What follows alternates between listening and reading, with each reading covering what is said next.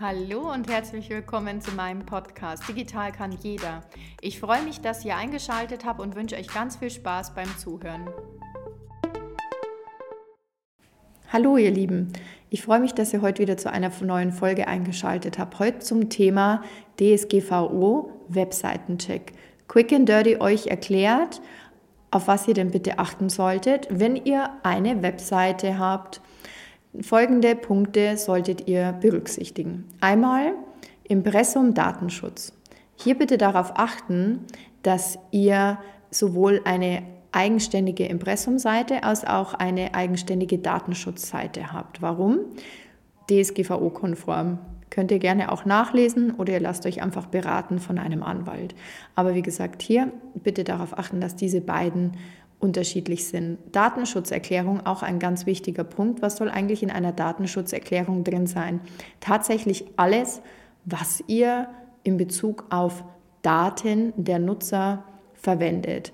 Auch hier darauf achten, dass ihr nur Tools hinterlegt, mit denen ihr aktuell arbeitet.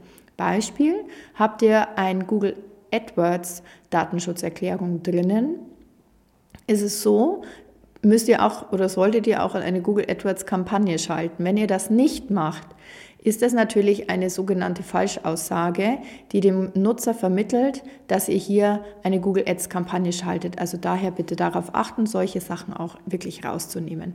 Weitere Themen wären zum Beispiel bei einer Domain oben, dass es auch alles hier SSL zertifiziert ist. Das ist einfach der Sicherheitsschlüssel der Domain, auch wieder in Bezug auf die Daten der Nutzer. Andere Möglichkeit noch ähm, ist es hier diesen Cookie Consent Banner. Das Thema Cookie Consent hatten wir auch letztens in einer der letzten Folgen. Da ging es auch darum, dass ihr wirklich darauf achtet, dass dieser Cookie Consent Banner aktiviert ist, wenn ihr mit Cookies arbeitet auf der Webseite, aber dass dieser Cookie Consent Banner auch richtig eingestellt ist und auch hier nur tatsächlich dann gewisse Cookies angezeigt werden, wenn der Nutzer seine Einwilligung dazu erteilt hat. Weitere Informationen bekommt ihr auf verschiedenen Blogseiten von zum Beispiel Anwälten, die immer wieder gerne darüber informieren.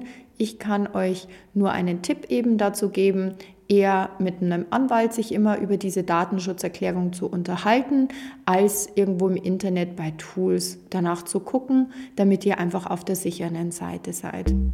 Wenn ihr Fragen habt, kontaktiert mich gerne über meinen Instagram-Account, die Kaiserin, oder bei der Digitalagentur Deutschland auf der Homepage könnt ihr gerne auch eine Kontaktanfrage stellen. Natürlich auch über die Sabine Kaiser Webseite. Wie ihr seht, ich bin überall für euch digital unterwegs und freue mich von euch zu hören. Eure Kaiserin.